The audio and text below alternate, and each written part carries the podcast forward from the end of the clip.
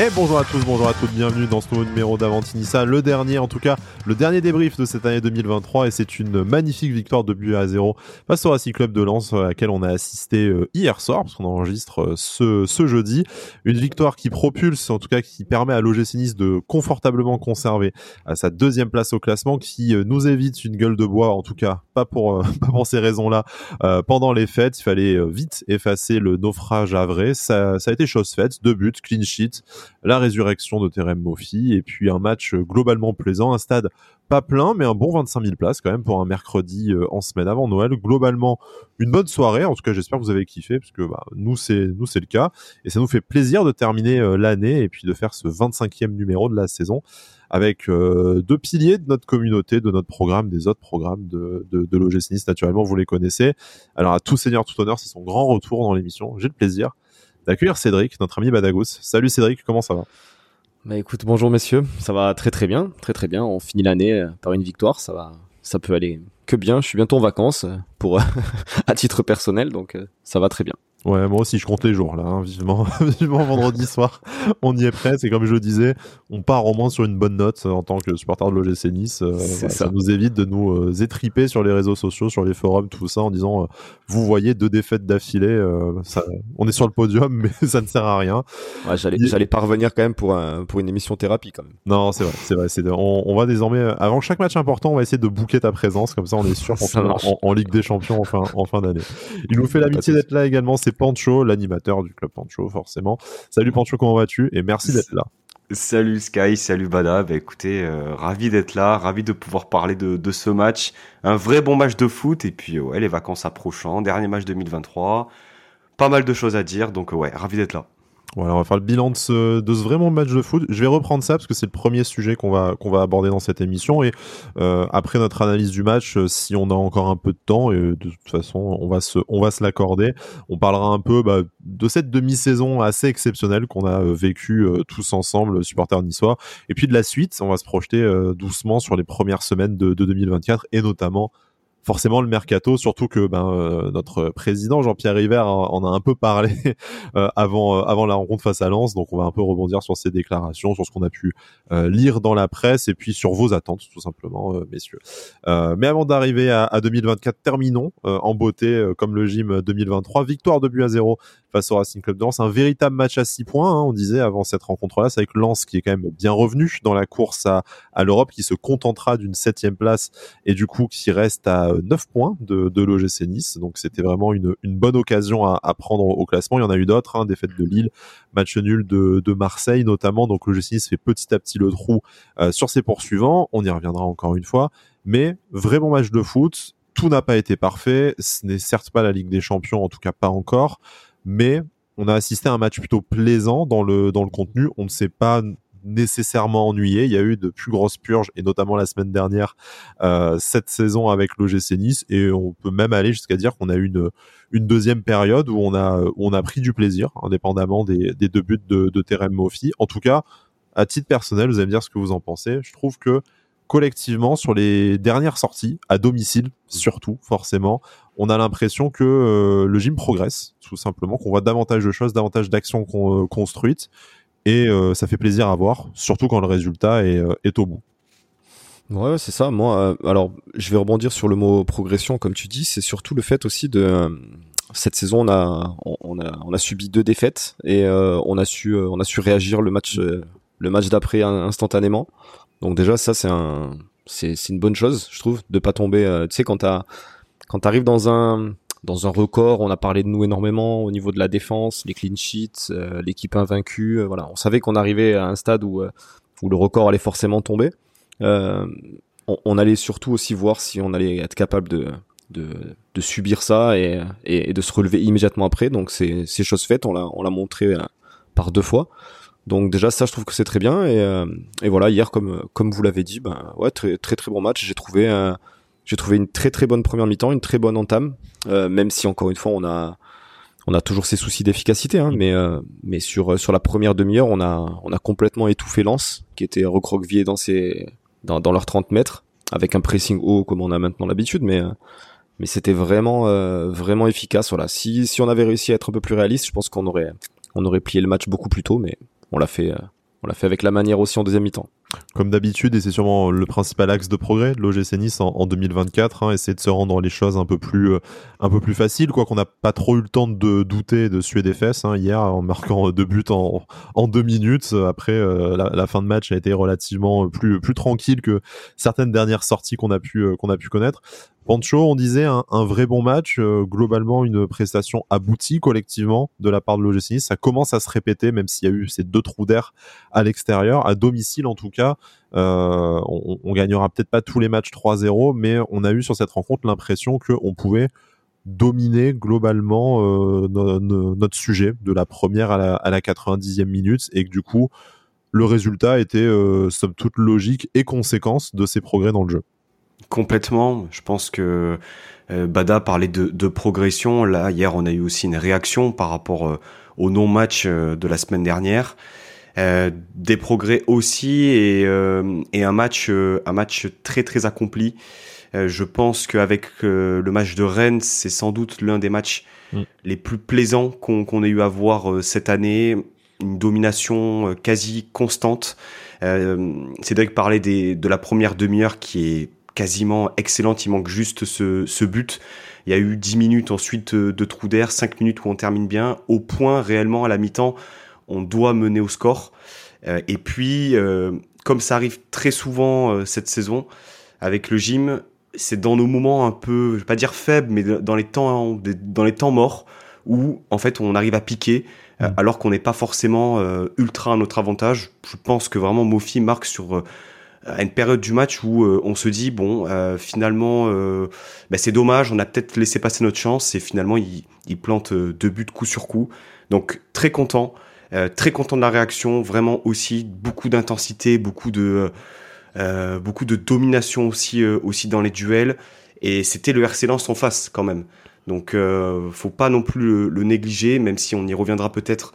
J'ai pas trouvé que c'était le, le meilleur RC Lens possible mais euh, une, belle, une belle victoire, un clean sheet, et puis euh, une mi-saison euh, terminée à la deuxième place. Enfin, honnêtement, qu'est-ce qu'on peut demander de mieux, quoi? Ouais, on aurait, rappelons que, on aurait signé avait aussi 100 pour ça au mois d'août, hein, très clairement. Enfin, personne ne se projetait là-dessus, je pense. C'est ça. Ouais, je disais, rappelons qu'on avait, on avait 9 absents, comme disait, comme l'a dit Farioli d'ailleurs, au coup d'envoi, 9, 9 joueurs absents dans le groupe, c'est énorme hein, quand même. Hein. Lance aussi en avait, mais mais il fallait quand même aussi euh, prendre ça en compte. Et pas n'importe qui, hein, Youssouf Kefren Turam, Jean-Claire Todibo pour ne citer euh, pour ne citer que, mais il y a quand même ton euh, ta colonne vertébrale et parmi tes, tes meilleurs joueurs de cette demi-saison qui n'étaient qui n'étaient pas là, ça fait partie de la la capacité de réaction qu'on qu'on attendait de la part de ce de la part de ce groupe et bah, les absences ça m'emmène tout naturellement vers la le premier sujet que je souhaitais évoquer avec vous messieurs, c'est la titularisation d'Antoine Mendy en en défense centrale suite à la, à la suspension de, de Jean-Claire Todibo. Alors on va pas se mentir, Antoine Mendy, déjà, on l'a quand même très peu vu cette euh, cette saison. Son poste auquel, en tout cas, nous, euh, comme un des mortels, on le connaît, c'est plutôt euh, latéral droit et c'est le poste auquel on a on a pu le voir ces dernières saisons apparaître dans le dans le groupe pro et sur les pelouses de, de Ligue 1. La titularisation d'entrée en défense centrale, un poste qu'il connaît peut-être moins, en tout cas ces dernières ces dernières saisons. Euh, bon, c'était pas forcément rassurant sur le sur le papier. Forcé de constater que même si tout n'a pas été euh, bon, il s'en sort plutôt bien dans un match où il a pu être certes épaulé du reste de la euh, de la défense, mais en tout cas où euh, il nous épargne une, une énorme une énorme connerie. Bon, peut-être des petites fautes dangereuses qui ont mené à des coups francs en soi, bien entendu, mais mais ce n'est pas le ce n'est pas le seul. Ben, voilà, on, va balayer la, composition d'équipe comme ça petit à petit et, et, ligne par ligne, en commençant par Antoine Mendy. Bah, pour vous, euh, c'est sûr, rétrospectivement, ça s'est bien passé. On ne peut que valider le choix de Francesco Farioli. Mais il y a eu quand même un véritable choix. Euh, notre entraîneur a choisi d'aligner ce jeune joueur titulaire. Donc déjà, c'est une belle prise de risque. Il a sûrement vu quelque chose dans sa capacité de, de jouer en défense centrale. Et puis, on y viendra après quand on parlera du milieu de terrain. Ça veut dire qu'il a quand même choisi de maintenir Pablo Rosario, qui bah, notamment euh, cher, cher Pancho, euh, n'a pas fait office de, remplaçant euh, en, en, défense centrale cette fois-ci. Il a choisi de le maintenir au milieu de terrain. Comment est-ce que vous analysez ce choix tactique? Qu'est-ce que vous en avez pensé avant, pendant et, après le match? Bah, forcément, vraie surprise. Hein. On, s'attendait, plutôt peut-être à voir Rosario en défense et, peut-être un, Alexis Claude Maurice titulaire au milieu. C'était ce qui paraissait, on va dire, le plus, le plus logique en, en vue des absences. Donc, donc vraie surprise de voir, de voir le, le jeune Mendy titulaire, mais au final, même si on a forcément tous un peu eu une petite grimace quand on a vu la compo, mais mais je pense que dès le début du match, il, il s'est mis dans le, dans le tempo. voilà, je pense que comme tu l'as dit, avec un, un mec comme Dante à côté, ça aide forcément énormément, mais euh, mais il fallait se mettre, euh, il fallait se mettre de suite au diapason. Il l'a fait. C'était pas un match simple parce que dernier de l'année, euh, tu sortais d'une défaite, d'une défaite au Havre. donc voilà, c'était c'était pas simple pour lui. Je pense que Farioli lui a fait confiance et, il y a bien rendu. Il a fait un, il a fait un match plus que correct. Voilà, quelques quelques erreurs dues à la jeunesse, hein. comme tu l'as dit, la faute, la faute à l'entrée de la surface qui amène le coup franc, le coup franc très dangereux. Euh, mais sinon, mis à part ça, j'ai trouvé, euh, j'ai trouvé qu'il avait fait un match très très solide quand même, à un poste où, euh, où on n'a pas l'habitude de le voir.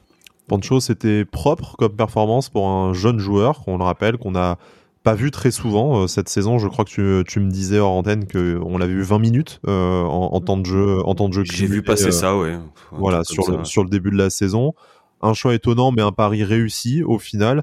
Euh, ton avis sur la soirée d'Antoine Mendy et même si on ne se projette pas encore tout à fait sur notre euh, notre sujet mercato de fin de de fin d'émission, plus largement en fait, bah, quelle est la place de ce de ce jeune joueur dans euh, dans l'effectif puisque bah, sa première titularisation est réussie. On sait qu'à droite, on risque d'avoir besoin de besoin de d'avoir quelqu'un en, backup très rapidement. voilà.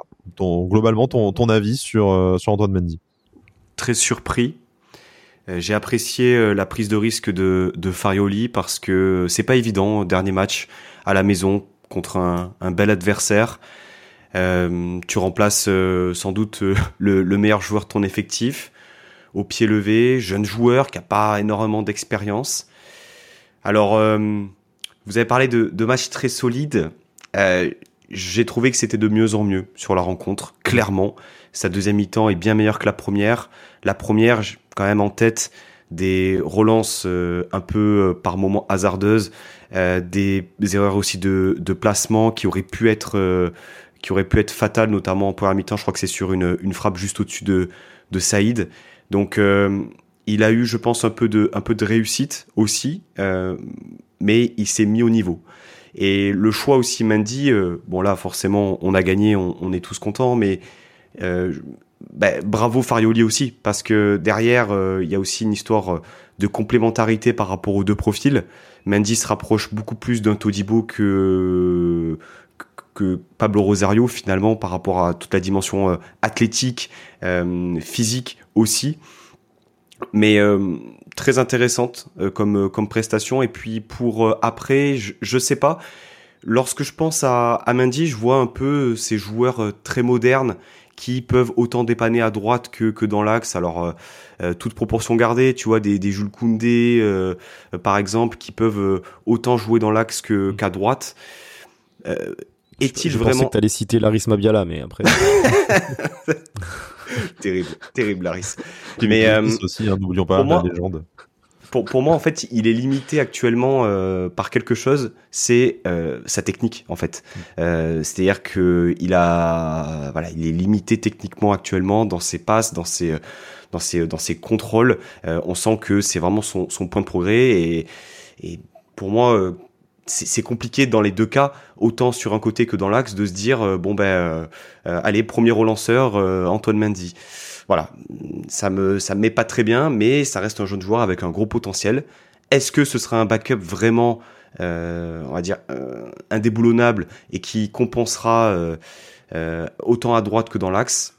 Je ne sais pas. Je pense que c'est un peu risqué quand même. Messieurs, euh, et notamment Pancho, tu, disais ça a été de mieux en mieux en cours de partie. Je voudrais vous interroger sur quelque chose que j'ai vu euh, du stade où on voit euh, forcément un peu moins bien qu'à la télé. J'ai l'impression que, alors, je, situerais ça aux alentours de la 40e minute, mais à la fois, vu que le chrono a été un peu et un peu parti avec de l'avance, suite au magnifique feu d'artifice que la Populaire Sud nous a, nous a offert pour Noël et on les en, on les en remercie. Euh, je situais vers la 40e minute le moment où j'ai l'impression qu'on a un peu changé de façon de jouer. Euh, on, a un peu abandonné la possession euh, au Lensois et au final, euh, il y a quasiment 60% de possession de balle pour, pour Lens sur ce match, même si on n'en a pas franchement l'impression. Mais, euh, et on s'est mis à à davantage défendre. Du coup, j'ai même vu des fois la, ligne de 5 avec euh, Pablo Rosario qui vraiment redescendait euh, tel un troisième défenseur central apparaître sur les phases de, possession lançoise. Et en fait, que ce soit sur cette fin de première période ou après dans le deuxième acte plus globalement, en fait, j'ai l'impression qu'on a demandé à la défense et notamment à Antoine Mendy euh, bah, davantage de, de, défendre, de repousser les ballons, d'éloigner le danger, d'être dur sur l'homme, davantage que de construire et d'être à la première relance. Et comme tu le disais, Pancho, euh, ça colle peut-être tout simplement mieux à ses qualités. Donc entre le soutien supplémentaire de Pablo Rosario et un registre qui, euh, qui lui est plus naturel, est-ce que ça expliquerait pas aussi la comme voilà la, prise de confiance et les minutes qui, euh, qui s'accumulaient pour un, jeune joueur qui, qui manquait de compétition jusque-là, ça explique pas doucement la, progression qui a, qui a fait que ben on reste plutôt sur une bonne impression de, de la prestation d'Antoine mm. Mendy en fin de match en se disant il a quand même repoussé mm. euh, dans la dernière demi-heure beaucoup de ballons euh, beaucoup de ballons chauds et il s'est rarement fait dépasser. Oui, c'est assez juste et puis il est à côté de Dante quand même. Oui, ça, ça a lancé la carrière de Malansar d'ailleurs quand même par exemple. Oui, et puis, enfin, je veux dire, c'est quand même euh, un luxe d'avoir euh, ce type de joueur euh, à ses côtés. maintenant, effectivement, je, je, suis assez d'accord avec avec ton analyse sur le fait que je nous ai trouvé beaucoup plus compacts euh, que sur les, dernières sorties. Euh, à la télé, on voyait vraiment la ligne de 5 et une ligne de 4 et euh, c'était Guessant qui était, qui était seul devant. Donc effectivement, à un moment donné, peut-être effectivement en fin de première mi-temps, on a, on a lâché un peu plus le ballon. On a bien défendu et par contre, à chaque fois qu'on récupère un ballon, ça giclait devant à une vitesse, à une vitesse folle. et je trouve vraiment que pour le coup ça va dans le sens du jeu et ça va dans le sens aussi des qualités de certains joueurs. Euh, donc euh, c'est plutôt, euh, je pense, s'il y a une décision tactique derrière, elle est plutôt bien sentie et j'espère qu'on verra un peu plus de verticalité et de jeu direct parce que ça correspond aussi à certains profils de joueurs qu'on a. Cédric, avant de peut-être passer sur, la, sur le milieu de terrain, parce que je sais qu'il va y avoir du, du débat dans ce, dans ce registre-là, et il y, y, a des choses, il y a des choses à dire aussi. Euh, peut-être un petit mot sur nos, euh, sur nos latéraux, parce qu'on a beaucoup parlé de la défense, mais pas des, pas des latéraux. Jordan Lotomba, qui euh, du coup a montré peut-être beaucoup d'activité, même si on, on bah, on souhaiterait encore retrouver le, le Jordan Lotomba de début euh, de début 2023 peut-être. Et puis un Melvin Barr, je, vais te laisser en parler puisque bah, euh, du coup euh, j'ai entendu les mots que tu as prononcés hier en, hier en tribune et je, je suis content que tu viennes à la lumière avec avec nous. Ah non, non, mais il va, il va, aller à l'euro, hein, qu'est-ce que je te dise? Je, je, suis obligé de l'admettre. Franchement, combien de blessures il faudrait pour qu'il aille à l'euro? Il faudrait, il faudrait calculer ça. Je, je cherche ouais, nos auditeurs de calculer ça. C'est ça, on va faire la probabilité. Non, non, mais euh, bah, Bar, ça va être, ça va être assez rapide, hein, fidèle, fidèle à lui-même cette année. C'est, c'est assez fou de dire ça quand on sait de d'où, j'allais dire d'où il vient, mais c'est, c'est un peu dur et, et j'aime pas utiliser ces mots-là, mais mais voilà, après cette saison, euh, la saison dernière qui était très très compliquée, où euh, où il a pris des critiques, je pense, euh, à, à, à, juste titre, peut-être certaines un peu sévères, mais à juste titre parce qu'il était, il, il, était assez limité. Il bah, cette saison, en tout cas très clairement. Voilà, euh, cette saison, euh, il fait, euh, il fait taire absolument tout le monde et, et de quelle façon, hein, honnêtement, sans être chauvin, parce que voilà, je j'essaye d'être objectif le maximum, mais mais je sais pas si en Ligue 1 cette saison euh, actuellement là sur les, les 18 premières journées, est-ce qu'il y a un, latéral gauche qui a qui a fait une saison plus régulière et aussi bonne que que la sienne, une première partie de saison?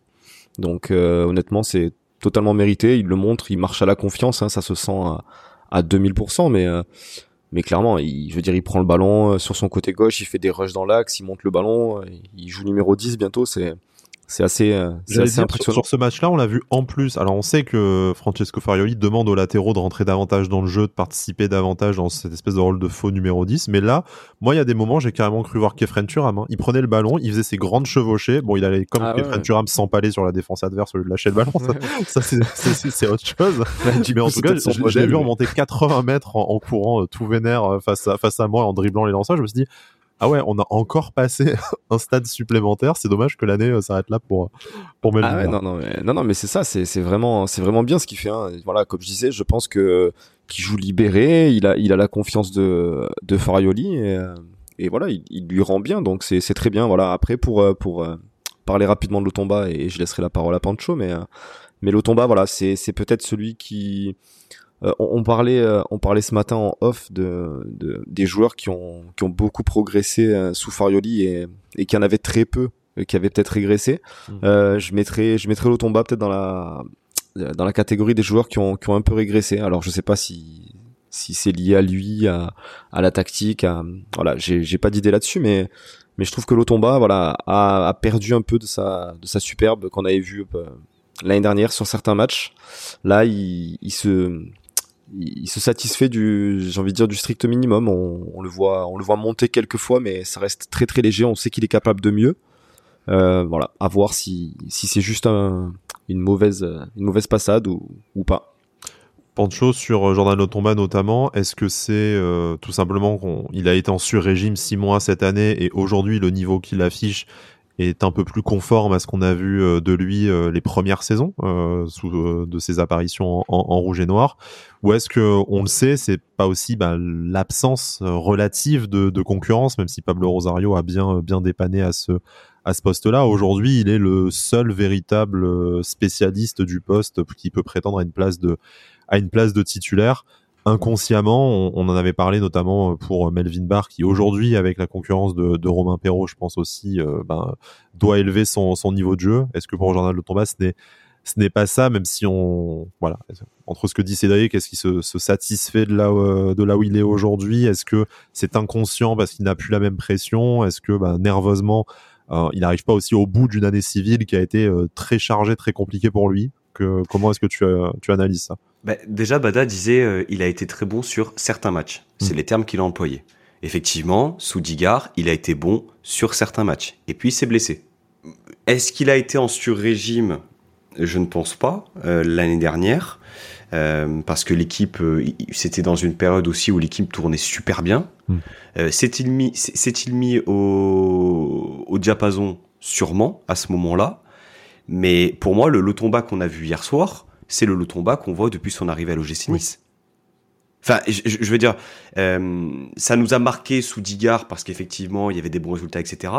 Mais Lotomba, euh, je, vais peut-être être dur, mais c'est un joueur qui, euh, à chaque fois qu'il a joué, c'est lorsqu'il n'avait pas de concurrence. Lorsque Atal a été à 100% depuis son arrivée à l'OGC Nice, Lotomba était, était décalé à gauche ou jouait doublure. Donc, et Atal à 100%, euh, c'est pas arrivé très très souvent en plus. Hein. C'est ça, c'est ça. Donc quand je dis Atal 100%, euh, je, je parle aussi, euh, voilà, les, pas forcément Atal entre guillemets prime de la première saison, parce que je ne suis pas sûr que l'Otomba était, était déjà arrivé à ce moment-là. Donc c'est dire. il a jamais été ultra convaincant et ultra régulier. Et effectivement, je pense que le meilleur exemple entre, enfin que, que tu peux donner, c'est Melvin Barr, Romain Perrault quand tu vois le niveau de Melvin Barr, alors je pense qu'il y a énormément de travail aussi de sa part, physique, aussi parce que c'est une bête. Honnêtement, c'est il est, il est monstrueux. Bah, tu vois le bienfait que ça a eu sur le joueur. Bah, L'Otomba à côté, voilà, c'est c'est tendre, c'est euh, voilà, ça fait des petites percées, mais euh, ça ça crée pas de, de, de différence. Alors qu'il me semble que l'année dernière, il faisait partie des meilleurs dribbleurs mmh. euh, du nombre de, de dribbles réussis de, de l'effectif. Donc c'était en même temps encourageant pour lui et un peu flippant euh, dans le dans le collectif. Mais on y viendra, euh, je pense, sur le mercato. Il nous faut un latéral droit euh, terrible, quoi. Il nous faut, euh, il nous faut une. Ça, fait combien d'années qu'on l'a dit cette phrase? On parlait de latéral gauche et en fait on l'avait, on l'avait déjà dans l'effectif. On a fini latéral gauche, donc tout est, tout est possible. De, bon, l'ailier droit, par contre aussi, on en parlera sûrement. Ça, c'est un dossier qu'on a ouvert depuis pas mal de, de saisons et qui malheureusement, ils se, ils se succèdent tous à ce poste, mais il n'y reste jamais, jamais très longtemps. Je vous propose de passer au, au milieu de terrain. Alors, ce qui est intéressant dans ce milieu de terrain, outre le choix de maintenir Pablo Rosario au poste de au poste de sentinelle malgré l'absence de Jean-Claire Todibo, mais ça on en a déjà un peu parlé. Euh, c'est surtout en fait l'absence peut-être des deux des deux vedettes hein, de ce milieu de terrain, des deux premiers joueurs qui généralement euh, sont couchés sur la feuille de match, à savoir Youssouf et, et Kefren Turam. Donc avec Pablo Rosario, c'était Morgan Sanson et Hicham Boudaoui qui euh, étaient qui étaient associés. Bon pas voilà pas le même genre de surprise et de néophyte que, que Antoine Mendy hein, loin de là on les a beaucoup vus cette saison et c'est des joueurs que globalement on, apprécie et on, adore, hein, même pour, pour certains.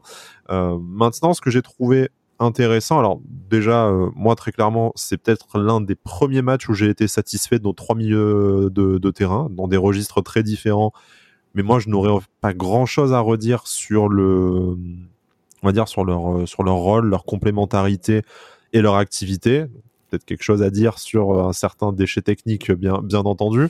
Euh, mais voilà, moi j'ai trouvé que c'était vraiment euh, un des milieux les plus, les plus cohérents et les plus conquérants que j'ai vu depuis le début de la saison. Donc j'en suis, j'en suis vraiment très content de savoir qu'on a cette, cette possibilité-là, même quand tes deux vedettes ne sont pas, ne sont pas là. et je voudrais aussi juste signaler, avant de vous donner la, la parole sur le sujet, on a vu des matchs où, euh, en l'absence euh, peut-être de Kefren Turam ou d'un autre joueur, euh, c'était Pablo Rosario qui était aligné en qui était aligné en 8 notamment, voire même des fois comme le joueur le plus haut du milieu de terrain. On a vu sa sortie au Havre, où on l'a quasiment vu même numéro numéro 10 en fin de en rencontre. là, il est revenu à un poste plus traditionnel, peut-être pour ce qu'on disait sur la défense à 5 et, et, la titularisation de Antoine Mendy. Du coup, c'était Hicham Boudaoui qui s'est retrouvé selon moi, euh, pointe haute de ce milieu de terrain.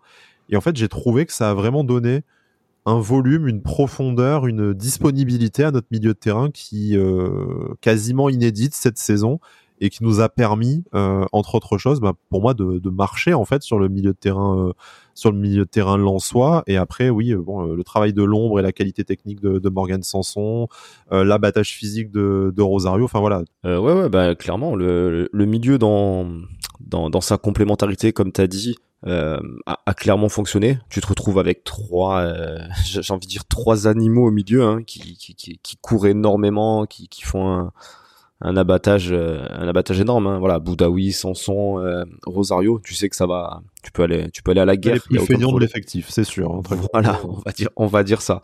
Donc oui, clairement, j'ai trouvé. Voilà, je, je, parlerai. J'ai senti ta passe décisive tout à l'heure concernant le déchet technique, donc j'en parlerai sur la fin. Mais voilà, j'aimerais juste rapidement parler de, de, Rosario. Rosario qui est voilà, on, on, a pu le critiquer, pareil, ah, sur certains matchs, sur certains certaines passades un peu compliquées.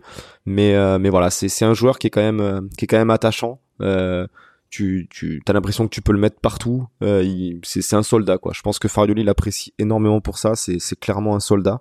Il sera jamais. Il l'a dit dans son interview d'ailleurs, euh, qui était qui était très très sympa. il, il il fera jamais du Ben Arfa, hein, c'est évident, il le sait très bien, on le sait tous. Mais par contre, euh, voilà, il, il, sort, il va sortir du, il va sortir du stade euh, en, en lambeau s'il faut, mais euh, mais voilà, il, laissera rien passer quoi. Euh, idem pour Sanson que je trouve que qui avait été un petit peu critiqué en début de saison sur sur le premier tiers, on va dire, où, où il avait des des prestations un peu peut-être irrégulières. je trouve que depuis depuis 4-5 matchs, on va dire. Euh, c'est quand même beaucoup plus régulier. Il apporte vraiment quand même cette expérience, euh, tout ce qu'il est, tout ce qu'on attendait de lui, je pense. Euh, il l'apporte bien.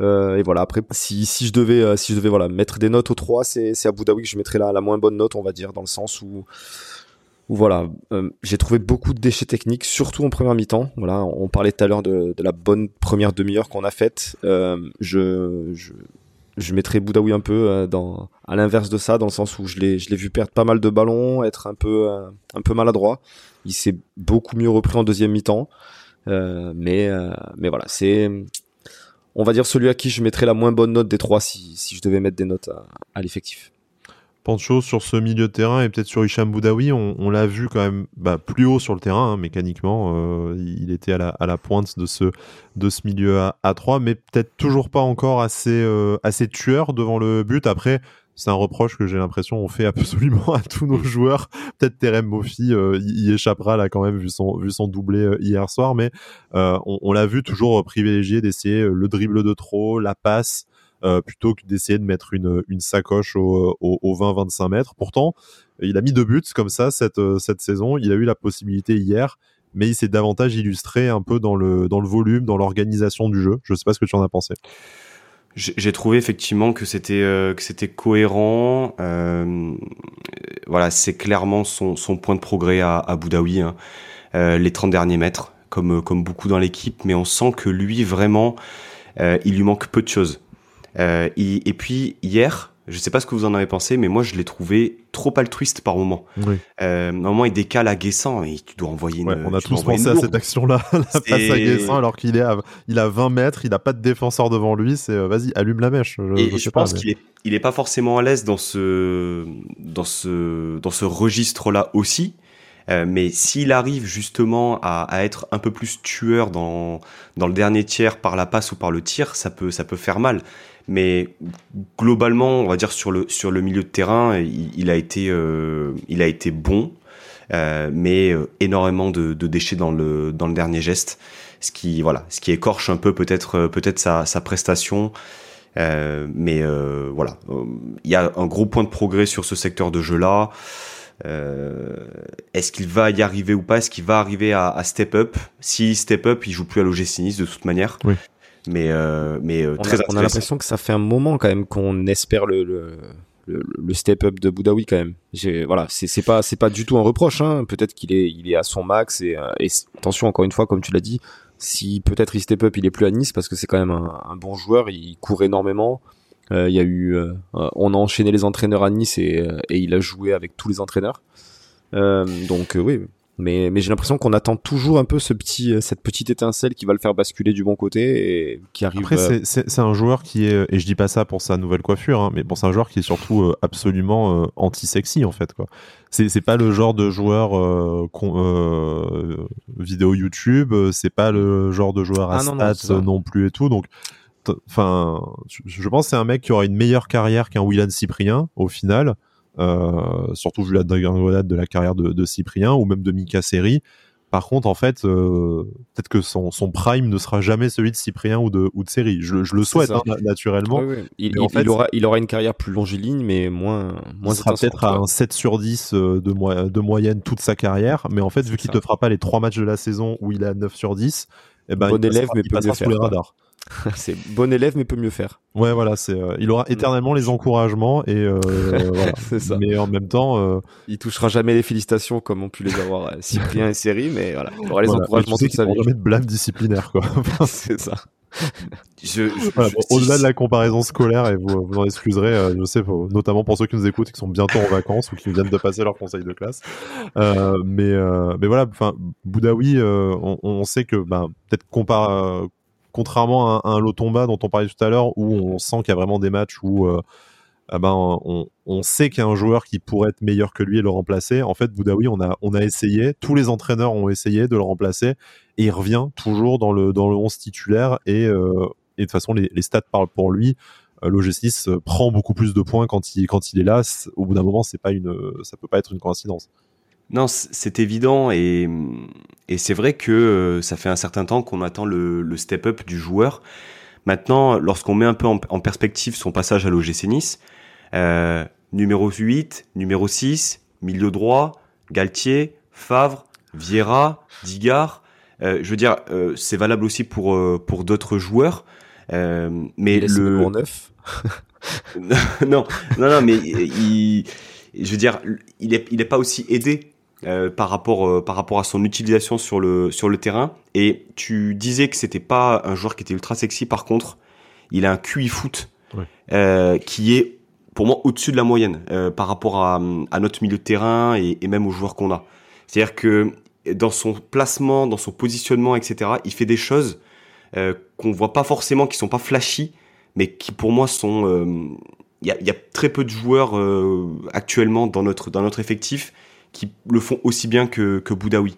Et, c'est un joueur qui est assez clivant, je trouve, parce que on se dit oui, bon, il est frêle, euh, c'est un jeune, euh, un jeune potentiel qui va jamais éclore, mais moi j'ai plus l'impression que euh, justement il lui manque peu de choses pour devenir vraiment un top player et aller au-dessus même d'un d'un Mika Seri, vous compariez, ou, ou un Willen Cyprien. Bon, pour Cyprien, c'est peut-être pas très très compliqué non plus, mais. Ouais, aujourd'hui, en tout cas, ça, ça, ça, pas, oui, le, le Cyprien 2016-2017, euh, bon, ça, on, on, a, on aura peut-être pas tout de suite un joueur au milieu de terrain qui sera aussi. Euh, aussi étincelant. Je rappelle Hicham Boudaoui qui vient seulement de fêter ses 24 ans. Alors c'est plus un, un, jeune joueur effectivement, mais enfin bon. Ah, il a un... que 24 ans. J'allais te, te, te, demander justement. Tu vois, ouais. pour un milieu de terrain, en fait, il n'a jamais que 24 ans, il a encore ses, euh, son prime euh, à, à, atteindre probablement dans les 3-4 prochaines années. Il a encore au moins 10 ans de carrière, hein, surtout que bon, vu l'hygiène bah, de vie du garçon euh... et que c'est un marathonien, je pense qu'il peut jouer tant qu'il en a envie en, en réalité. Oui. Et puis quand il prendra sa retraite, comme tu dis, il fera des marathons, quoi. Oui, voilà. pour s'amuser. Ouais, ouais, pour, pour le délire. Ouais, le Parce mec. qu'il y a plus de match le, il y a plus de match le week-end. non, mais c'est indécent, hein. Un mec qui court autant, c'est bien, mais, mais bon. C'est, on, on, peut pas le critiquer de toute façon Boudaoui j'ai envie de dire. C'est voilà on, est obligé de trouver un peu des choses à dire des fois qui sont moins bonnes que d'autres. Mais mais il est difficilement critiquable un mec qui, qui, se donne autant qui est, qui est irréprochable qui court autant euh, comme comme vous l'avez dit tous les deux. Voilà c'est c'est difficilement critiquable en étant vraiment sévère quoi. Un très bon joueur de club et si jamais un jour on trouve et on arrive à attirer un meilleur joueur que lui bah, c'est que l'OGC Nice aussi aura franchi le cap qu'on attend depuis, qu'on attend depuis des années. c'est peut-être pas pour tout de suite. On en reparlera, promis, avec, euh, avec euh, notre bilan de la demi-saison et nos, nos ambitions pour le, pour le mercato à venir. Euh, je voudrais, pour qu'on termine sur, ce, sur ce match, qu'on parle un peu de, de l'attaque, forcément. Et je voulais commencer par parler un peu de Jérémy Boga. Donc, Jérémy Boga, c'est un joueur sur lequel on s'est pas mal interrogé euh, lorsqu'il est arrivé cet, cet été, parce que c'est la seule véritable grosse dépense, hein, avec 18 millions d'euros, quasiment tout notre budget mercato qui est parti euh, là-dedans, euh, après des étés à l'évoquer à Nice sans que ça ne se, se concrétise. Ça s'est fait cette année il est arrivé. On sait que Francesco Farioli le connaissait de Sassuolo notamment. Euh, au début, un peu de un peu de mal à se faire une place dans le euh, dans le 11 notamment avec la concurrence de Sofiane Diop, une blessure qui arrive très tôt dans la dans la saison. Et puis, bon, le but au Louis II qui le lie à jamais à l'histoire de, de l'OGC Nice, mais surtout, peut-être sur les deux derniers mois, on a senti qu'en fait, dans une attaque qui est vraiment euh, à tonne depuis le début de la saison, et on sait que c'est le euh, la principale attente pour 2024, c'est de débloquer un peu les, les compteurs buts. En fait, ça s'est révélé être vraiment le, le, dynamiteur systématiquement. Ça s'est transformé en, en, en stats, hein, euh, des buts, des passes décisives et notamment celle pour, pour Evan Guessant euh, contre euh, contre Marseille et une hier euh, magnifique qui sert Terem Moffi en pantoufle qui n'a plus qu'à pousser le, le ballon de la tête dans le dans le but. Est-ce que finalement, je vais poser la question de, de manière un petit peu provocatrice, hein, mais est-ce que Jérémy Boga, c'est pas véritablement lui aujourd'hui le patron de l'attaque de l'OGC Nice et entre guillemets la la seule valeur sûre euh, que, que l'on peut, euh, que, sur laquelle on peut capitaliser sur cette demi-saison. Ah, tu veux, tu veux du sang, toi, je sens. Ah oui, direct. le sang et ah, la question. la question est folle. Euh, bah, après, c'est compliqué parce que. Ah, tu vois, la question est folle, mais tu, tu hésites quand même. Hein, donc, euh... c'est un nom. J'hésite. C'est un, nom. J'hésite à sortir le lance-flamme direct ou pas. Tu vois, tu, tu, tu sais comment je suis. Non, mais après, on a, on sait qu'on a un peu ces soucis euh, d'efficacité offensive, tout ça. Euh, donc il y a, y a cette il y a cette complémentarité entre les trois qu'on aligne généralement devant, mais mais voilà, Bogas, Boga, on a ce on, a cette interrogation et ce sentiment aussi par son profil, parce que parce que voilà, c'est celui qui apporte euh, qui apporte cette vitesse, ce, ce ces dribbles, ce punch. Euh, chose qu'on a, c'est le seul à apporter ça actuellement offensivement. Donc donc forcément, on a tendance à en attendre beaucoup plus de lui et peut-être se reposer un peu plus sur lui. Mais euh, mais maintenant, voilà, je pour moi, il, est précieux de la même façon que peut être euh, que peut être un, un, ou un Guessant quand ils sont alignés ou, ou un Laborde, même même un Laborde très maladroit et euh, et, et qu'on a pu aussi critiquer cette saison par par son manque de stats. Mais mais voilà, un, un Laborde, je pense, apporte énormément aussi à l'effectif, enfin au collectif de par son repli défensif, euh, ce qu'il peut apporter, le, fait de, de dézoner tout ça. Et Boga, Boga pour moi apporte apporte quelque chose de différent. Mais mais par contre là où sans dire que qu'il est le meneur de l'attaque actuelle, euh, je vais dire quand même par contre que que si demain il n'est pas là, euh, notre attaque aura beaucoup moins de gueule quand même au hasard, au hasard pendant la Coupe d'Afrique des Nations euh, à la reprise de la. Vraiment, on, lui souhaite hein, d'aller en sélection. Vraiment, on n'est pas, on n'est pas de ce genre-là, mais euh, mais bon. Ouais, mais s'ils se font éliminer en poule, c'est bien quoi. très clairement. voilà. il va nous manquer ces trois buts et deux passes décisives, hein, du coup, en 15 matchs pour Jérémy Boga depuis son arrivée à, à l'OGC Pancho, avant que tu sortes euh, le lance-flamme, parce que je sens qu'il est en train de charger euh, sur un port USB pas très loin de, de ton micro.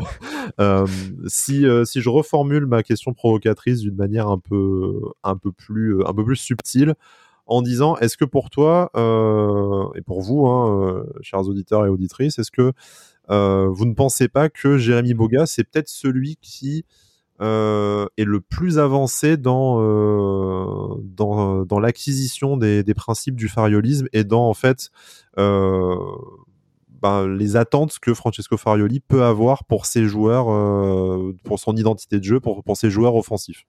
Bah écoute, concernant euh, concernant Boga, euh, je ne sais pas si c'est l'élément déterminant de notre attaque.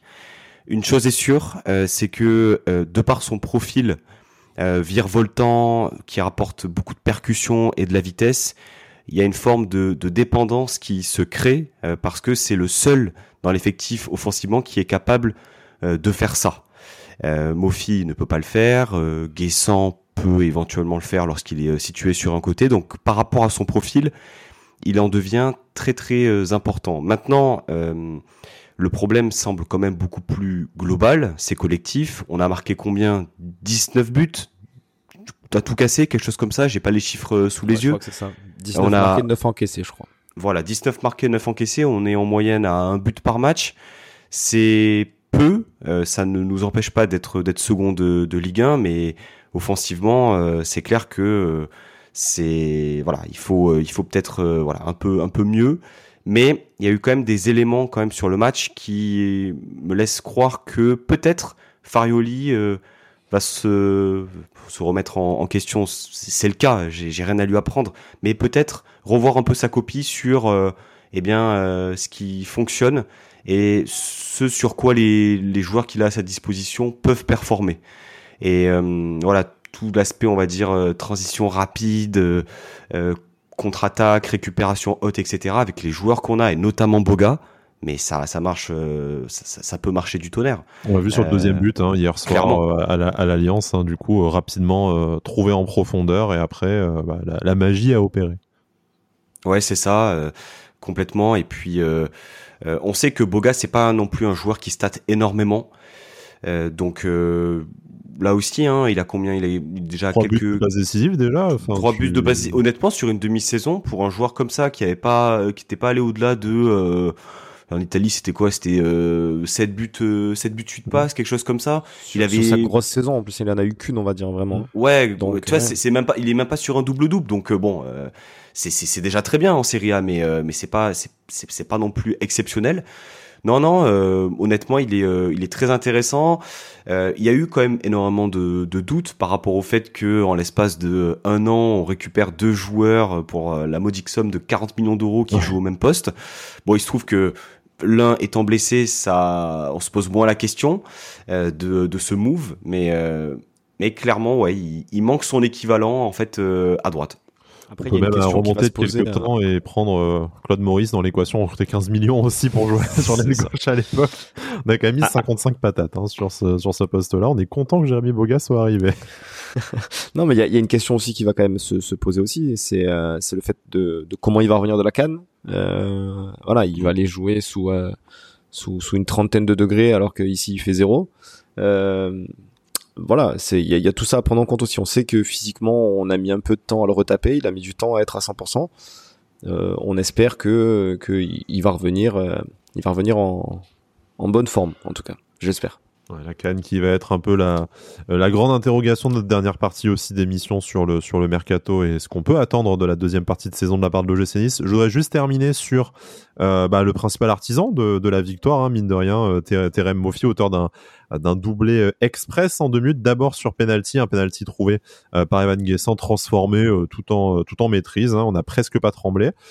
et puis un, un, deuxième but suite au fameux festival de Jérémy Boga dont on dont on parlait. Il fallait être fallait être là, il fallait gagner son duel de la tête, hein, bien entendu. après voilà, c'est plus près à un mètre des buts, plus facile à un, mètre des buts qu'à 20, sauf si vous vous appelez Pierre Lesmelou, bien évidemment. obligé, obligé. Et c'est avec beaucoup d'amour pour PLM que je dis ça. Vous le, vous je, réponds même pas. C'est dur. Pour vous, alors, est-ce que Terem Kofi, euh, on, on, a dit et on le, on le lisait hein, dans la presse et notamment dans, dans l'équipe euh, aujourd'hui, avec 6 buts, ça fait de lui le meilleur buteur de l'OGC donc rien à dire là-dessus. Maintenant, est-ce que ça correspond vraiment aux, attentes, qu'on pouvait avoir euh, sur lui par sa euh, première demi-saison à l'OGC son historique euh, à Lorient, le coût de son transfert mine de rien, même si ce n'est pas ce n'est pas de sa responsabilité, mais de celle de Loïc Ferry. tout simplement, ben, est-ce que pour vous, vous êtes satisfait de cette demi-saison de, de Terem Mofi Est-ce que pour vous hier ce doublé sonne un peu comme une résurrection après de, des longues semaines avec des prestations euh, plus difficiles pour euh, pour lui. Est-ce que pour vous il a voilà bénéficié aussi euh, du timing parfait? Parce que quand tu rentres et qu'on t'offre un penalty, bon faut-il encore le, réussir? Euh, J'en suis bien conscient, mais ça te met quand même tout de suite en confiance une fois que la balle est, est au fond. Voilà globalement et ça nous emmènera petit à petit sur le bilan de la demi-saison. qu'est-ce que vous avez pensé de la prestation de, de Terem Moffi hier, double buteur, et de comment ça s'inscrit dans sa demi-saison qui au final aura surtout été marquée par ce doublé et par celui au parc. Bah, je pense qu'à l'image du, but de la board contre Reims, ça lui fait du bien, tout simplement. Je pense à, à Mofi, on sait qu'on a tendance à critiquer notre attaque à, juste titre, mais, euh, mais voilà, je pense que que ce, ces deux bons joueurs et des, des joueurs, euh, voilà, comme je disais tout à l'heure, un peu à l'image de Boudaoui, que tu as du mal à critiquer parce que tu sais qu'ils vont quand même se donner et, et tout faire pour euh, pour le collectif. Donc, je pense que c'est bien pour eux aussi qui qui de marquer, de soigner un peu les stats. Euh, au final, statistiquement parlant, euh, tu le disais, je pense que but, passe décisive euh, comprise, je crois que c'est 6 buts, 3 passes D peut-être, Mofi, un truc comme ça. ça. ça. le fait être décisif quasiment une, fois tous les deux matchs, quoi. donc difficile quand même de, de, trouver quelque chose à dire là-dessus dans une dans une attaque où t'as mis que 19 buts, comme disait Pancho tout à l'heure. Maintenant, maintenant c'est plus dans le jeu où Mofi, on va dire, est, est un petit peu critiquable dans le sens où voilà, on, le voit avoir beaucoup de, déchets quand il est quand il est dos euh, dos au but, plaqué un peu contre contre le défenseur central, où, on attend de lui qui qui joue ce rôle de pivot. Euh, ce qui est bizarre, c'est que j'ai trouvé, je le trouvais meilleur sur ce point-là l'année dernière, euh, de faire beaucoup plus de différence, être capable de conserver le ballon plus facilement. Cette année, je le trouve vraiment, vraiment en difficulté là-dessus. Alors, est-ce que les défenseurs travaillent, travaillent ça et le mettent en difficulté, ou est-ce que c'est lui qui, qui a une petite baisse de régime, je, je sais pas. Oui, euh, ouais, c'est compliqué, je trouve quand même.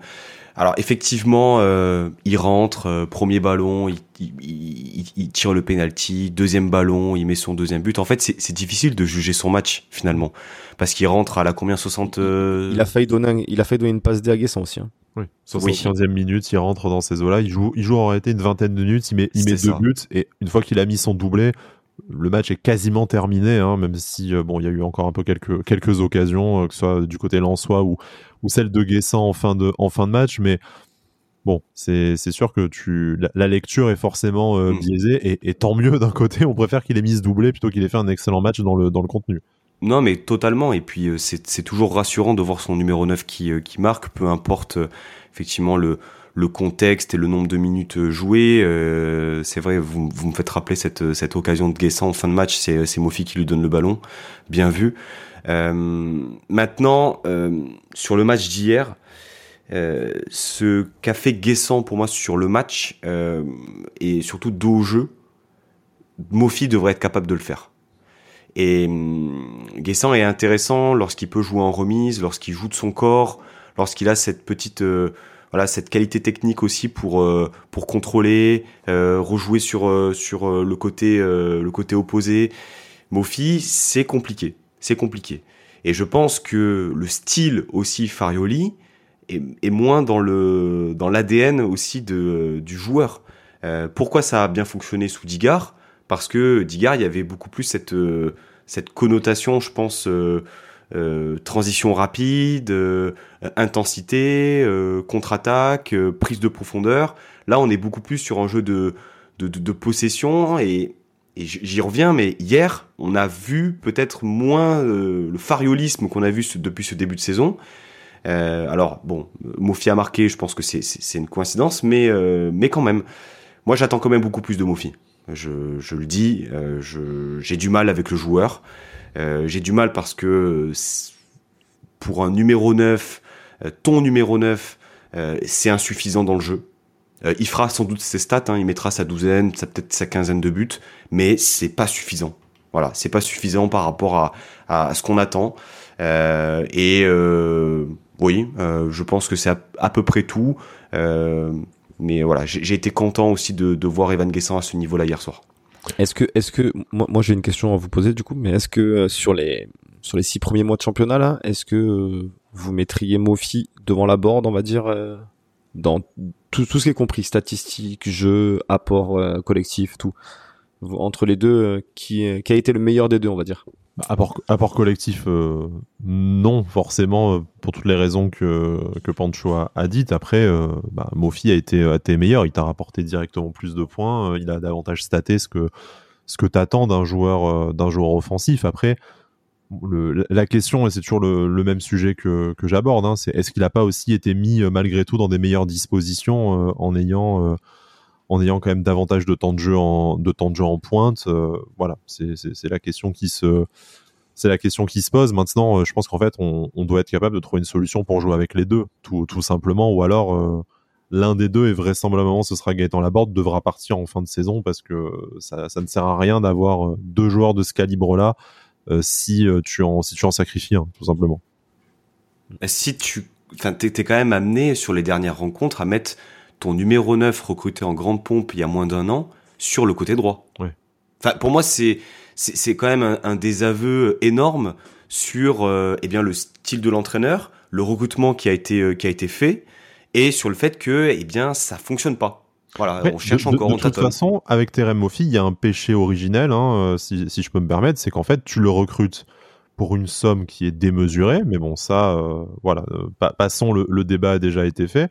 Six mois avant de, six mois avant de changer d'entraîneur et d'identité de jeu. Donc en fait, tu te dis, t'as as fait mm. le plus gros transfert de l'histoire de ton de ton club.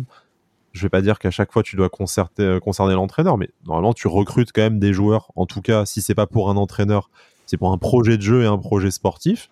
Et en fait, là, tu as, balancé 30 millions sur ce, sur ce joueur-là pour au final ne pas faire ton équipe autour de lui. Alors, pour le, pour le meilleur et pour le pire, hein, je, ne dis pas que je voudrais qu'on fasse l'équipe autour de Mofi nécessairement, mais normalement, quand tu fais ce type de, transfert-là, ben, derrière, tu te poses la question de comment il va jouer dans, l'équipe. Et en fait, en prenant euh, Francesco Farioli, euh, te dis ah ouais, on a recruté ce gars-là il y a six mois, mais c'est pas grave, euh, il va, il va s'adapter à notre, à notre nouvel entraîneur. Moi, je trouve que c'est un, petit manque de, vision globale. Après, le fait est que Mofi a mis 6 buts et que l'OGC est deuxième du championnat, du coup, on ne peut rien dire hein, là-dessus, euh, naturellement. Non, mais le, truc, c'est que sûrement, je pense que quand tu achètes euh, Mofi, euh, tu sais, tu sais pas en fait que Faruli sera ton entraîneur, tout simplement. Oui, je pense. Hein. C'est, à dire que tu mets 30 millions sur un joueur qui joue dans un, oui, en, un style en de sachant que tu vas changer d'entraîneur. Ouais quand même mm. sans avoir une idée de comment tu vas jouer euh, ah la, saison prochaine. C'est ça que je trouve hasardeux. Après, le, le mariage se fait très bien. Tu étais deuxième du championnat et Mofi a, a fait six buts et deux passes décisives. Mais parce que. Mais, ah, je laisse la parole à Pancho après. J'entendais qu'il voulait parler, désolé. Mais, euh, mais parce que je pense aussi que tu as la chance d'avoir euh, un mec comme Mofi qui, qui qui voilà qui, est pas un râleur qui est pas une tête de con si je peux dire ça comme ça. Euh, et, la chance aussi d'avoir un Farioli qui essaye de, faire le maximum euh, pour euh, pour mettre les joueurs dans dans les meilleures conditions possibles. Euh, encore une fois je dis pas qu'il doit comme tu l'as dit il fait pas l'équipe autour de Mofi autour de la board ou quoi que ce soit. Il fait l'équipe la meilleure possible selon lui. Donc heureusement que on a deux joueurs quand même enfin un joueur et un entraîneur comme ça parce que euh, si t'en avais un des deux qui était borné et, euh, et têtu, euh, tu, tu, cours, tu courrais à la catastrophe, je pense. Au hasard, tu tombes sur Lucien Favre et Andy Delors, ça se passe pas tout à fait de la même, voilà, par exemple. Par exemple. Non, mais je, je vais paraphraser aussi euh, Romain. Hein. Euh, cette équipe, en fait, elle était faite pour Régis Lebris. Oui. Dans, dans, dans l'esprit. Et, et on est bien content, effectivement. on est bien content qu'ils sont restés à Lorient aujourd'hui. Mais à la base, je pense que l'idée numéro une de de Gisolfi, c'était d'installer euh, le Brice. Moi, ça me soulève d'autres problèmes, personnellement, mais bon. Disons que le hasard a bien fait les choses. Hein, euh. Tout à fait. Mais c'est juste que, euh, effectivement, on peut pointer, on l'a déjà dit, hein, ce manque d'anticipation par rapport à ça. Mais aujourd'hui, il est, il est joueur de l'OGC Nice. Ça fait moins d'un an qu'il est là. C'est encore un jeune joueur. Hein, on va revenir à peu près au, au, même discours par rapport à, par rapport à Boudaoui. Mhm. Euh, on a besoin qu'il se développe, on a besoin qu'il progresse. Euh, je pense quand même, euh, il y a quand même une petite partie de moi qui me dit que dans tous les cas, même si ça fonctionne pas chez nous, il y a bien une écurie anglaise qui posera un 20-25 millions sur Mofi, tu vois.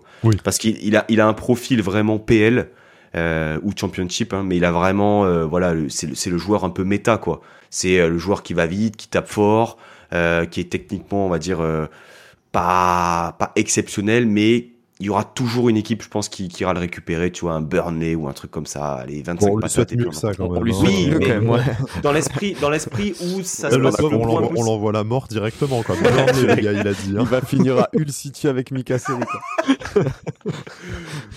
Dans le pire des cas, dans le pire des cas. Après, ça peut être un, ça peut être j'en sais rien, ça peut être un United, ça peut être un, un, Liverpool, un Liverpool, on n'en sait, on sait rien. Mais dans, dans le pire des cas, dans le pire des cas, on trouvera toujours preneur, je pense, pour Mofi. Ouais, ouais, mais après, euh, là où j'ai un peu, un peu plus de doutes, quand tu disais Pancho euh, que euh, pouvait progresser, évidemment, c'est un jeune joueur, il a du potentiel, on le voit qu'il est capable de, de mieux. Mais ce qui est, ce qui est fâcheux, c'est, c'est que c'est techniquement où il est très très limité quand même. Je veux dire, ça c'est des choses que à 24 ans on t'apprend plus normalement. Je veux dire, euh, tu, tu peux travailler tactiquement, tu peux travailler sur euh, sur plein d'aspects de ton jeu. Je veux dire, je, je vais je, m'égare un petit peu, mais la dernière fois j'ai vu encore un truc sur Thierry Henry qui parlait de de, l'époque où il arrive à, au Barça avec euh, avec Guardiola. Euh, pourtant il venait d'Arsenal où il avait tout gagné, saison exceptionnelle et, et etc. Et, et, il a dit qu'il avait il avait réappris le foot à ce moment-là quoi. Je veux dire voilà, tu, tu peux apprendre à tout âge des aspects du football. Mais, mais techniquement, quand même, euh, ça me paraît compliqué de, de, progresser euh, sur les axes où, où Mofi a besoin de progresser quand même. Messieurs, je vous propose de basculer sur la toute dernière partie de notre, notre émission. On a pris le temps de décortiquer ce match, mais bon, ça, ça fera un, une émission long forme. C'est pas, c'est pas grave. Je pense qu'il y avait quand même beaucoup de choses à dire sur ce match. C'était le retour, c'est pour ça. Très plaisant. Et en plus de ça, bon, voilà, il n'y avait pas n'importe qui dans l'émission. On était obligé de, de t'accorder une, une place, euh, une place importante. Mais euh, pour revenir rapidement sur cette demi-saison, et bah, je pense qu'on a un peu dit tout, tout ce qu'il y avait à dire tout au long de nos nos différentes émissions euh, depuis, euh, depuis six mois, mais votre sentiment par rapport à cette demi-saison et surtout quelle ambition on peut légitimement euh, nourrir sur la deuxième partie de saison et qu'est-ce qu'on attend d'un mercato où a priori, d'après le président River, on espère entre un ou deux joueurs. Ni ce matin, il y a quelques jours, éplucher les, les profils, en tout cas les postes envisagés, hein, notamment un attaquant polyvalent euh, qui, euh, bah, on l'espère, arrivera vite, puisque c'est vraiment ce secteur de jeu-là qui risque de se dépeupler avec, euh, avec la canne, mais également un défenseur central, à voir ce qu'il en est après la performance de, de Antoine Mendy, et un latéral droit avec un, probable départ de Youssef Attal, qui fait que, on le disait, Jordan Lotomba se retrouverait seul véritable spécialiste du poste confirmé en, en, en position d'être titulaire voilà, d'aucuns parlent aussi euh, peut-être un peu d'un euh, de départ ou euh, d'un milieu de d'un milieu de terrain un peu plus un peu plus joueur à voir. Vous globalement, en partant de le bilan de cette demi-saison, qu'est-ce qu'on peut attendre et par quelle recrue ça passe au mercato? Pour moi, trois recrues. C'est-à-dire, euh, bon, là, on les a cités, hein, mais euh, latéral, pas, mais vas-y. Latéral droit, ouais, voilà, c'est ça. C'est, j'essaie de passer commande au, Père Noël, on sait jamais. Ouais. voilà. Mais, euh, mais euh, un latéral droit, défenseur, défenseur central et, euh, et un offensif polyvalent, voilà, c'est, ça me paraît absolument logique. Et, mais, mais encore une fois, voilà, on l'a bien dit, on les aura sûrement pas les trois. Surtout qu'on parle de un, une ou deux recrues, je veux dire, euh, il va forcément y avoir un manque quelque part. Je veux dire, on l'a vu, euh, on l'a vu hier. Hein, Antoine Mendy euh, ne pourra pas dépanner et être. tu, tu, peux pas te permettre d'envoyer Antoine Mendy au feu comme ça quand, quand il va manquer un Dante, un, un Todibo. Je veux dire, on rappelle que Dante, malgré son hygiène de vie exceptionnelle et ses, prestations exceptionnelles, il a 40 ans. tu, tu n'as aucun remplaçant à Dante. Donc voilà faire toute la, tout le reste de la saison en sachant que t'es deuxième.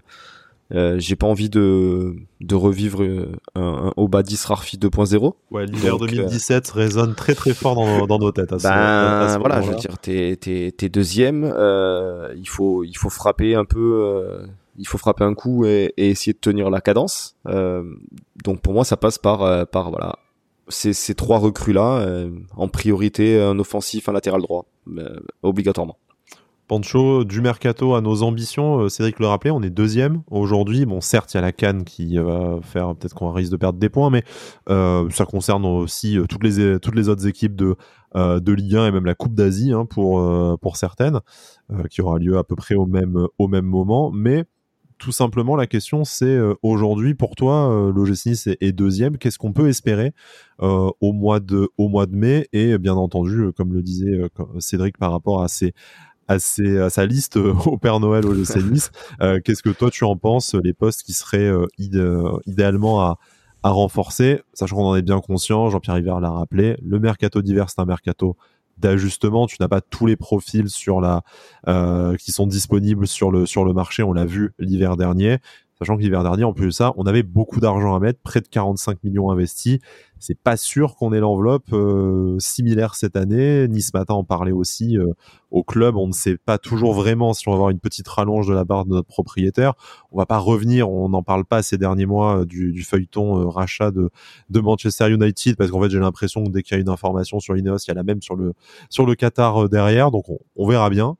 Mais en attendant, pour toi, qu'est-ce que tu attends et qu'est-ce que tu espères de, cette, de ce début d'année 2024 euh, bah Déjà, le fait qu'on ne nous informe pas du montant de l'enveloppe, euh, je trouve ça plutôt rassurant parce que ces dernières années, à chaque fois, on nous disait euh, on va avoir tant pour cet été, tant C'est la trappe couillon, ça. Hein, c'est, euh, Exactement. J'ai 200 millions à dépenser, venez les prendre. Là, là, factuellement, on est deuxième du championnat.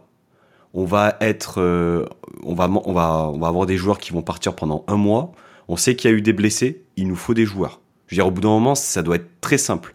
Euh, au moins deux. Là-dessus, latéral droit, je pense que c'est évident parce que Youssef Attal euh, partira sans doute euh, lors du mercato hivernal.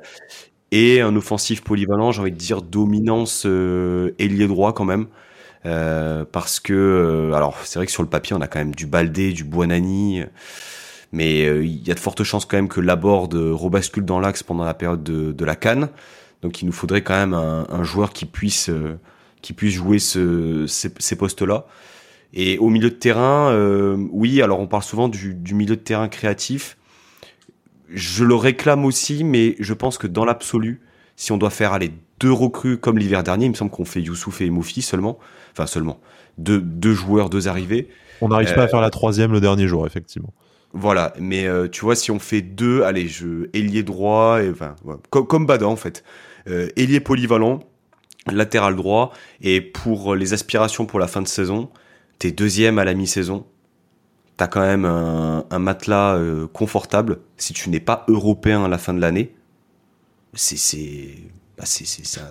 Ah non mais si t'es si t'es pas top 3 même, hein, j'ai envie de dire moi. Alors, c'est un, peu, c'est un peu le débat que j'espérais. Euh, est-ce top, top 4 avec la LDC non? Euh, Si je dis pas de, c'est pas la quatrième avec la nouvelle réforme non? Oui oui quatrième barragiste barragiste, je crois. Est-ce que pour vous, tout simplement, aujourd'hui, on peut se dire, on peut rester sur l'objectif du début de saison que Jean-Pierre River a encore rappelé euh, à la télé euh, hier, c'est-à-dire le but c'est d'être européen et euh, au final, qu'importe la, qu'importe la coupe, c'est ce que ça sous-entend euh, en tout cas, où est-ce qu'on peut se permettre aujourd'hui de se dire, alors bon, Badass l'est permis immédiatement, lui c'est la Ligue des Champions ou rien, visiblement.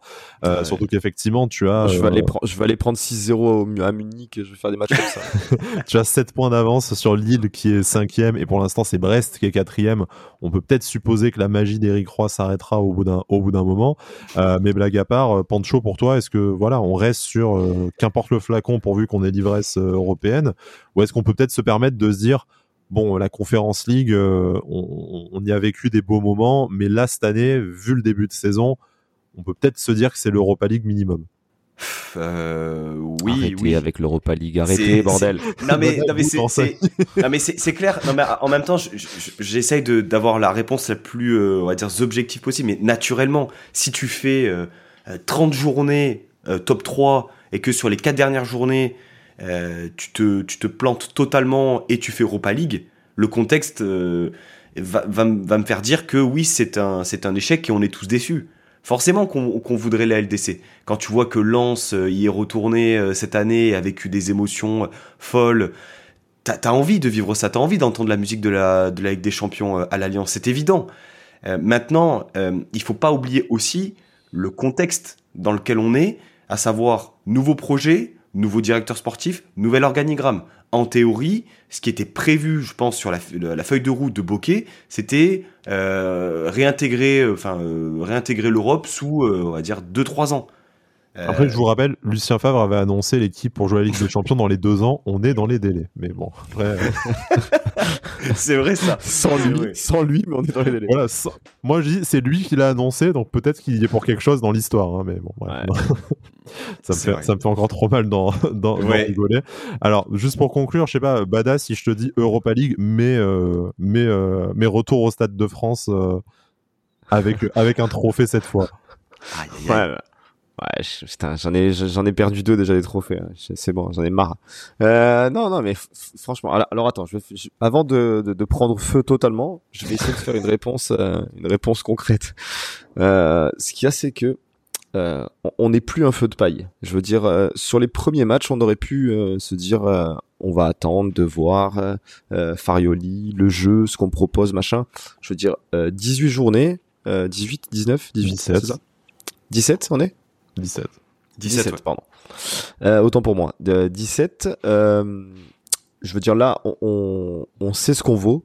c'est du concret. On est deuxième. On, voilà, que ce soit dans le jeu, euh, alors il y a toujours des, des manques, hein, mais quelle équipe en Ligue 1 aujourd'hui euh, n'a pas de manque euh, nulle part? Voilà, j'en vois pas. Donc nous, nous, il est un petit peu offensif, mais on s'en sort comme ça et on arrive à travailler malgré tout comme ça. On, c'est vraiment du concret, je veux dire.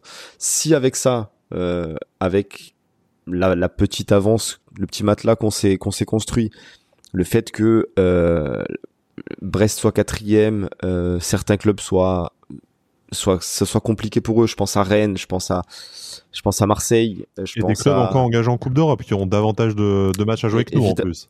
Et évidemment, voilà, il y a, Monaco qui est un peu dans le même cas de figure que nous, qui a pas d'Europe, euh, qui, qui marche bien et, et qui va, eux, je pense que voilà, j'ai pas trop envie d'être poli, mais mais ils vont nous faire chier jusqu'au bout. Euh, mais franchement, honnêtement, pour moi, vu le début de saison que tu fais, c'est pas seulement euh, c'est pas seulement au niveau des points que je parle, euh, c'est sur tout ce que tu as montré sur euh, sur ces six premiers mois. Pour moi, si t'es pas top 3, franchement, je serais un peu un peu déçu. Alors évidemment que comme tu m'as dit, tu fais d'Europa League et tu vas et tu vas gagner la, Coupe de France. Bon, on pourra pas parler de saison ratée. je, peux, je peux me mettre tout nu, mais mais voilà. Mais mais la Champions League quand même, ça a une saveur particulière que j'aimerais bien vivre quand même. Bon, c'est ce qu'on espère pour l'année 2024. Euh, en tout cas, une nouvelle qualification européenne pour, euh, pour l'OGC. On, on, sait, c'est l'ADN du club. On doute toujours, donc on peut pas dire qu'elle est assurée aujourd'hui, même si, euh, voilà, hein, ça fait 9 points d'avance. on peut vite les perdre, hein, ces, points-là, mais c'est un matelas quand même confortable. On vaut mieux être dans notre situation que dans celle de nos poursuivants euh, naturellement. Euh, une équipe à renforcer malgré tout euh, au, mercato hivernal, d'autant plus que la Cannes va intervenir et nous priver notamment de, cartouches de cartouches offensives. Et puis, bah, écoutez, on, verra, on suivra de toute façon cette fin de saison palpitante en, notre compagnie dans Avantinissa, avec celle aussi de, Pancho dans, son émission, le Club Pancho, je le rappelle, en, direct sur sa chaîne, sur sa chaîne Twitch qu'on mentionnera dans la description de cette émission. Et puis, bah voilà, de toute façon, messieurs, vous revenez quand vous voulez dans ce dans ce programme. Vous, nous retrouvez euh, sur toutes les plateformes euh, d'écoute. Hein. En même temps, si vous entendez cette émission, vous le savez, mais n'hésitez pas à vous abonner, à nous lâcher 5 euh, étoiles si possible sur Apple Podcast, Spotify, Deezer, je ne sais quoi. encore, il y en a des nouvelles tous les jours. Cédric Pancho, merci d'avoir fait cette dernière de, de l'année, en tout cas ce dernier débrief de l'année en ma compagnie pour un très beau match, hein, pour résumer ce qu'on disait en début d'émission. On espère vous retrouver très vite en 2024. Passez de bonnes fêtes, prenez soin de vous et de vos proches. À bientôt. Et Issa Nissa. Issa Nissa.